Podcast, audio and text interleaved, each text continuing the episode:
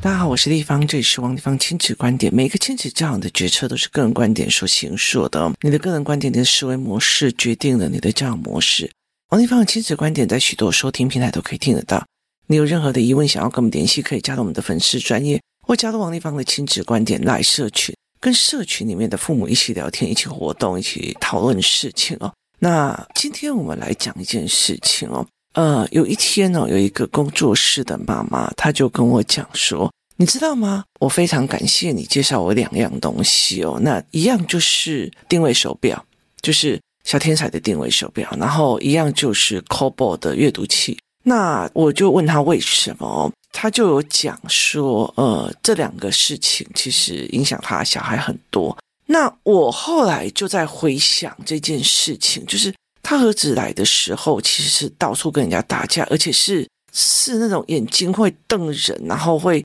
呃，连冒三字经，然后想要杀死人的那种样貌。然后呢，后来其实他只要安静下来，其实他只要安静下来，没有想要打人，没有想要杀人的时候，他就会去拿书来看，他就会去拿书来看。那那个时候，其实我就在我的呃亲子教养里面哦，我遇到很多喜欢看书的男孩，包括语言班里面有一些喜欢看书的男孩。或者是我所谓的不喜欢男孩，那一个男孩也是他们很大的一个部分是他们不知道怎么跟人家互动，一互动就会产生冲突，一互动就会被骂，一互动就会被干掉，甚至他不知道怎么加入人的活动里面，那他也不知道怎么跟人家对话，所以他一互动就是动手，一互动就是被骂，一互动就是被人家讲哦某某某。这样子，然后一互动就被老师那个某某某又干了什么这样，可是他自己没有办法理解他自己做了什么事，就是他动辄得咎，就是动辄得咎，而且他不知道为什么。可是呢，在这整个过程里面，他唯一可以安静下来，就是去读书，就是去看书，就是把自己放在书的世界。而这个书的世界，台湾又非常非常多的所谓的沉浸式书籍。就是我进入了《哈利波特》的文本里面，我就进入了《哈利波特》的书籍的情境里面，我甚至不需要去看它符不符合逻辑，看它符不符合思维，我就进入了它的角色设定、它的时空设定、它的逻辑设定里面哦。那所以其实台湾非常非常多这样，尤其像现在的很多的书都是什么异次元、异世界、异干嘛，就是。你你在看的过程，你就进入了那个世界，进入了那一个逻辑，跟进入了那个思维哦。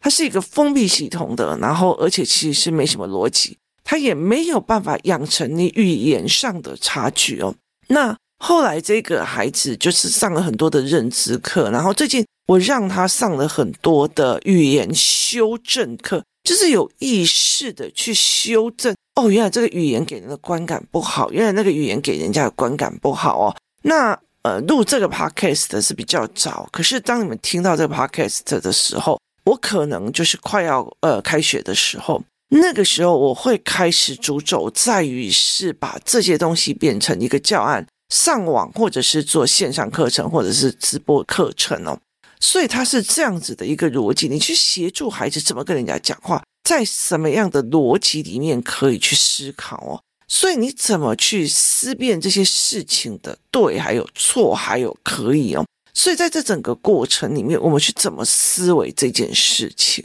所以孩子们不会跟人家对话，他也不知道他今天为什么犯的错被骂，他的理解能力没到那边，然后他的多人讯息也没办法理解。所以他就进入了所谓的书籍的封闭系统里面，他就是一个我们就像类似，就像一个屏障，把自己关起来，关在那个那个情境里，那么世界里哦。可是台湾人哦，又非常非常的崇尚书，就是觉得小孩很爱阅读诶，小孩很阅读诶，阅读的内容不管哦，阅读会不会产生逻辑也不管哦，阅读的思维模式也不管哦，他就觉得我是小孩爱阅读诶。可是你知道吗？就是琼瑶看了一百本，你其实。脑子里面除了粉红泡泡没逻辑的粉红泡泡里面，你不会去增长逻辑思维跟思考模式的。所以其实是他有一些呃逻辑的，是言情小说读到很多，你不一定就是你的搞不好你只得得到一个粉红泡泡，那这是没有一个逻辑跟思维的，甚至他是误导的，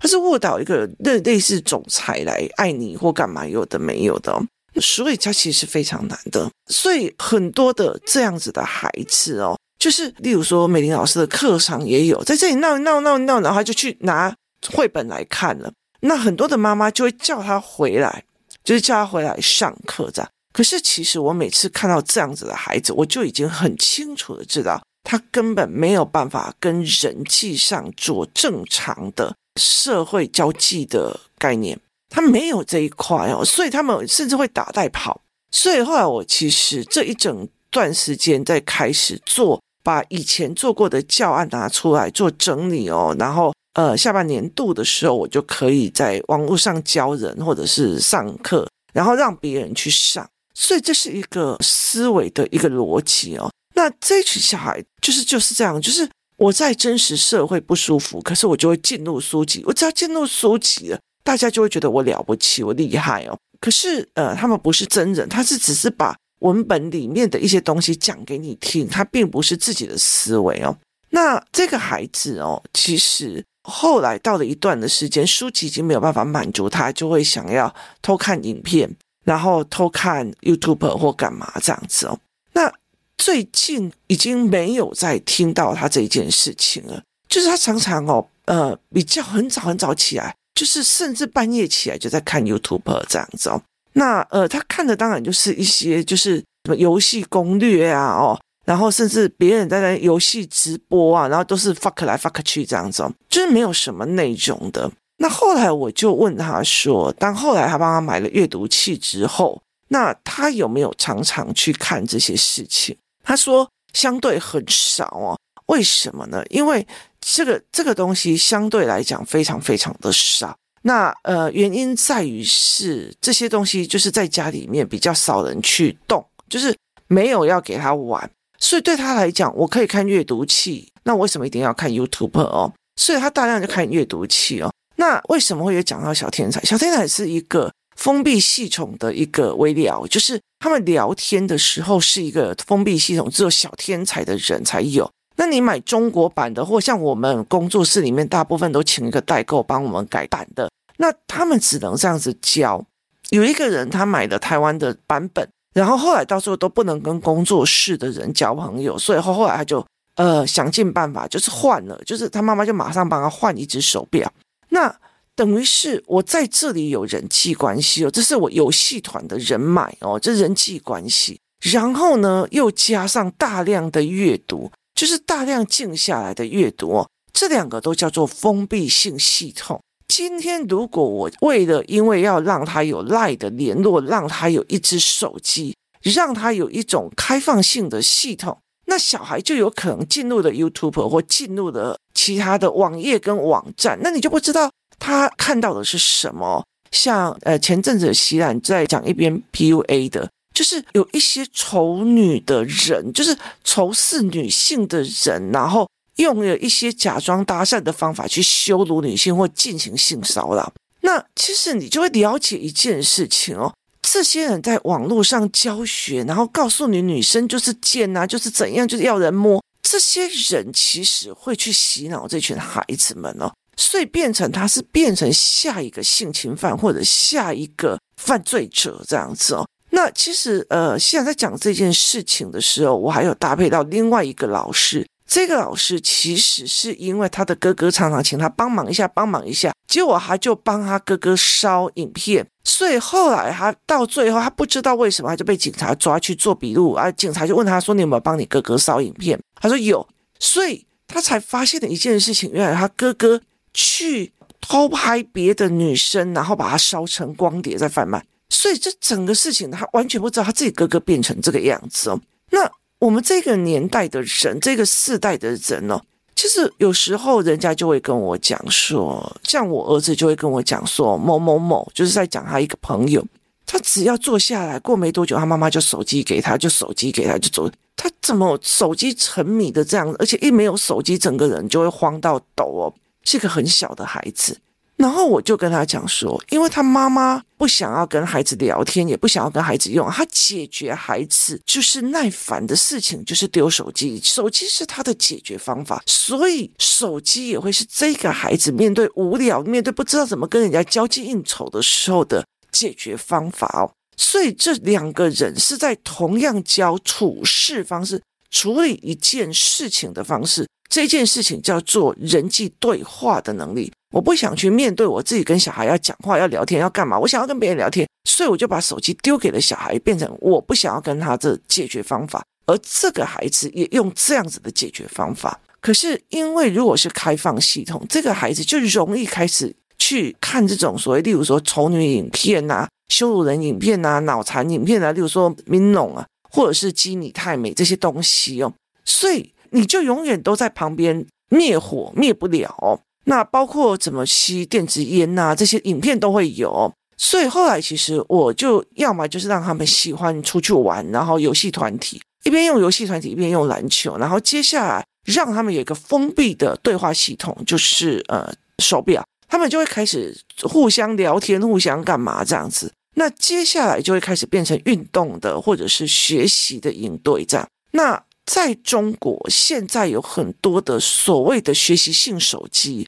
学习性手机的意思就是说，除了学习的 App 里面是不能添加任何其他的 App 的哦，他们是还要再买另外的软体，甚至他们会依照他们的课程内容，就是把软体买进去，就想象那个手机里面有一个军医的系统，然后对每一堂学科都可以用进去，或者是什么升学网啊这种软体，然后看影片这种软体，都是看教学影片的这样子的软体哦。呃，我没有崇尚这个哦。那像我的儿子哦，他们自己有一只定位手表，然后像我女儿有手机，然后呃，我儿子最近我帮他进了一个很便宜、很便宜的平板，它可以通话，然后也可以用 Line。可是问题在于是，我是借由，因为我知道学校都会发那个 email，跟他所谓的给他们一个学生账号，可是这种学生账号会因为他离开学校而改变。所以就没了，所以我后来就用，就是用我自己的 Google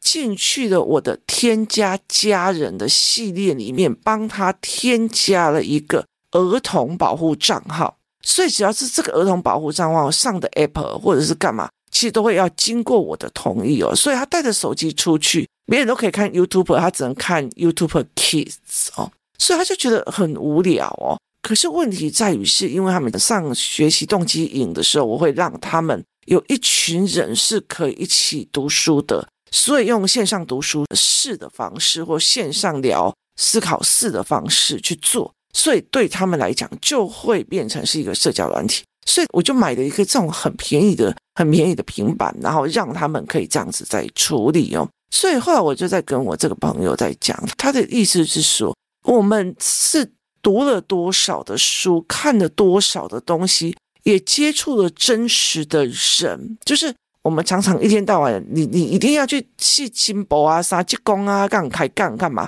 我们小时候是被逼着要跟人家打招呼，要去跟人家交际应酬，要去跟人家聊天，要去跟人家做很多事情啊。公啊骂来，你两个人开杠啊，像啊啦。所以我们是被逼的去做很多的事情，所以后来才会有所谓的多媒体。后来才会有所谓的手机，所以其实我们已经很习惯真实的人的生活。我觉得台湾这几年真的让我觉得蛮刮目相看，就是三年的疫情过后，你以为大家都会呃就觉得诶，反正在家就可以做事了，我不需要出来跟人家活动哦。可是莫名其妙大家都冲出来了哦，就是大家是憋不住，在家里关不住哦。就是台湾的那个呃房子长得丑也功不可没啊，在家里面真的蛮闷的。然后因为那个容积率导致每个房子都窄窄小小，像鸽子笼，你就是一定要钻出来，这样就是是一样的一个思维哦。所以后来他就说，这种封闭性系统其实有助于他，并不要跑去看别的影片，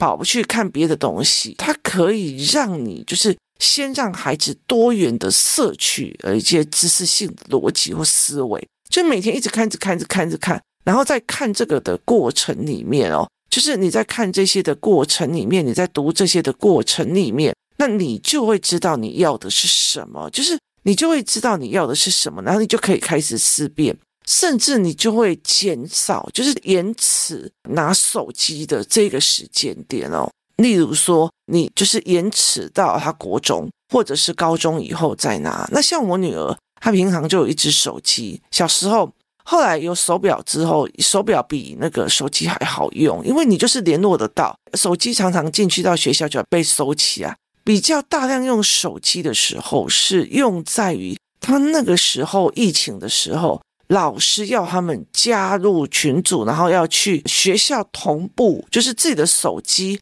跟学校的一些系统要同步，然后要做连接的时候，他才有拿去。后来要不然大家都没有拿去，因为反正去的也都是锁在教务处或者是总务处这样子。那封闭的系统其实让他不要去被干扰，但是我们还是有需要所谓的通讯跟联络的，所以才会用手表。那其实手表这件事情也让我觉得印象很深刻，因为他们是一个定位手表，然后呢。如果被人家夹持或遇到什么事情，他有一键可以求助哦，然后我也可以定位他在哪里。然后，例如说歹徒弄了他，他应该会先把手机拿走，不会去怀疑到儿童手表。所以这个时候，其实对我来讲相对安心。那我常常会跟很多人讲说。如果你的小孩想，例如说，妈，我要去那边走走，不行，因为我怕你不见，所以你就一直跟着，一直跟着一个，那他永远都不可能，因为自己一个人，所以我必须要观察四方。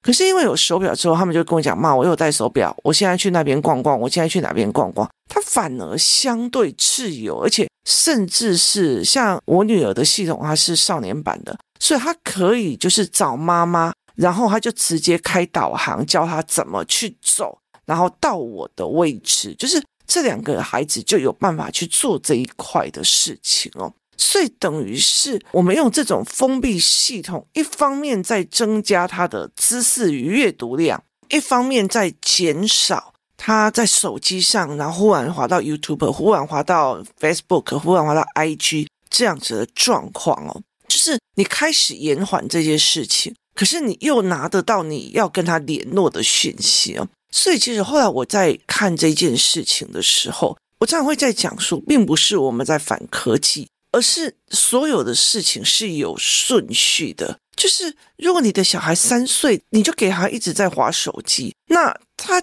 在大家一起出去玩的时候，他在旁边划手机；大家一起在游戏的时候，他在划手机。这没有人会想要跟他一起出去玩，他也减少了他跟人家对话与思维的讲话的一个能力。所以其实他其实让人会觉得说，他不是一个对的时间点哦。所以后来我们才在了解一件事情，是说，当这一个孩子他也是我们给了阅读器，他也可能进入了那个书的世界，没有办法自拔出来。可是我们是一边在增强他的人际关系的对话的上课，例如我会带他们看什么叫观感。我会带他们在在同样餐厅里面，这个语言跟那个语言会有什么样的差别？我会带领他们去思考，同样一件事情，在不同的领域语言的逻辑会有不一样吗？是这样子一步一步一步的去带领孩子看哦。所以当你这样在想的时候，我就会觉得说，它是有一件事情，就是我现在先压下来手机的这一部分，我在做什么？我压下来封闭式思维的这一部分，我在做什么？我让他开心的喜欢这个世界，我让他有很多的朋友，我带领他们怎么去跟人对话，怎么去跟人家思维，我带他思考课，我带他去做很多哦，所以等于是手机跟别人同学约，那我当然要出去玩啊，或者是阅读器跟别人约，哦，我当然要去玩啊，就是对生活上的生活感。跟对生活上的兴奋感，还有对生活的好奇感是一起去弄的。可是，其实封闭性系统它有它的好处，可是也有人会希望它是开放性系统。其实，像很多的人，他希望呃小孩用的东西是开放性系统，就是资讯是多元的。所以，对我来讲，我觉得你会判别文本或者是判别资讯的对错。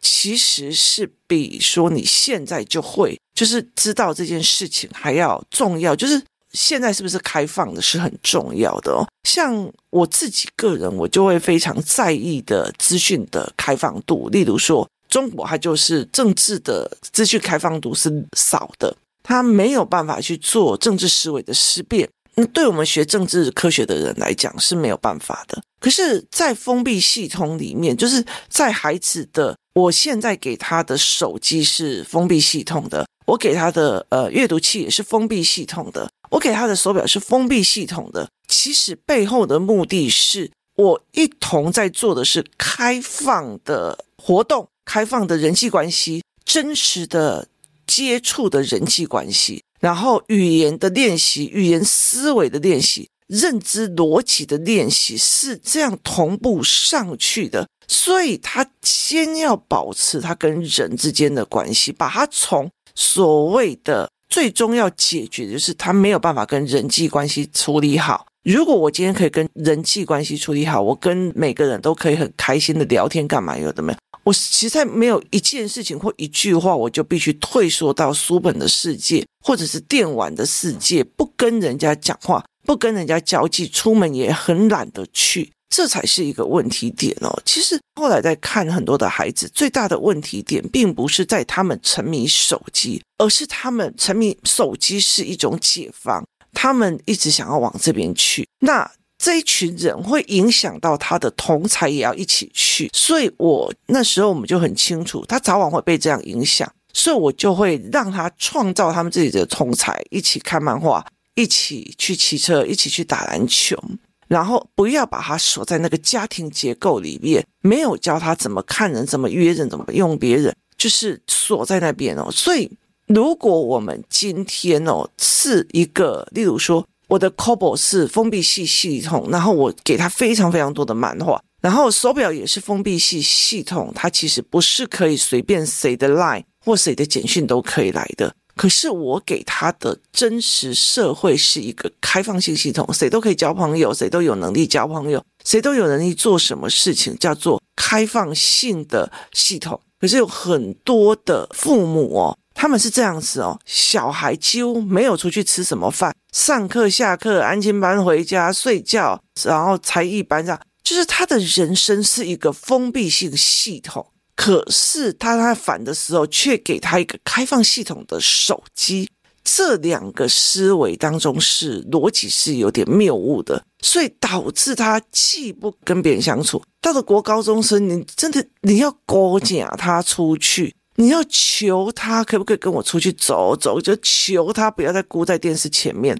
求他不要再玩 PS 的，然后你就会要一直去求他。所以封闭系统跟开放系统要这样看。我给孩子的 Kobo 是封闭系系统，他可以大量的阅读所有的漫画。那呃，小天才也是是封闭系统，可是他们有一群自己的群主。可是重点在于是哪里？重点在于是。我带领他们去骑车、去打篮球、去游戏团、去思考课、去聊天、去干嘛？这叫做开放性系统，真实人与人接触之开放性系统。可是很多的父母是把小孩关在家里，关在补习班，关在学校里，给他一个封闭式的环境，但是开放性的网际网络，这就会有不同的思考跟思维逻辑。这也才是最重要的。很多的时候，真的是卡在妈妈觉得小孩在一个安全的范围里面，他就会最安心。早晚我们都要放他们走的，除非你的孩子这一生没有能力，一定要跟在你旁边，要不然其实他也有能力，你会希望他可以飞得远，然后走得远，然后去去创自己的人生的经历，这才是一个非常重要的一个概念哦。那你是哪一种封闭系统？哪边又是开放性系统呢？提供大家思考看看。谢谢大家收听，我们明天见。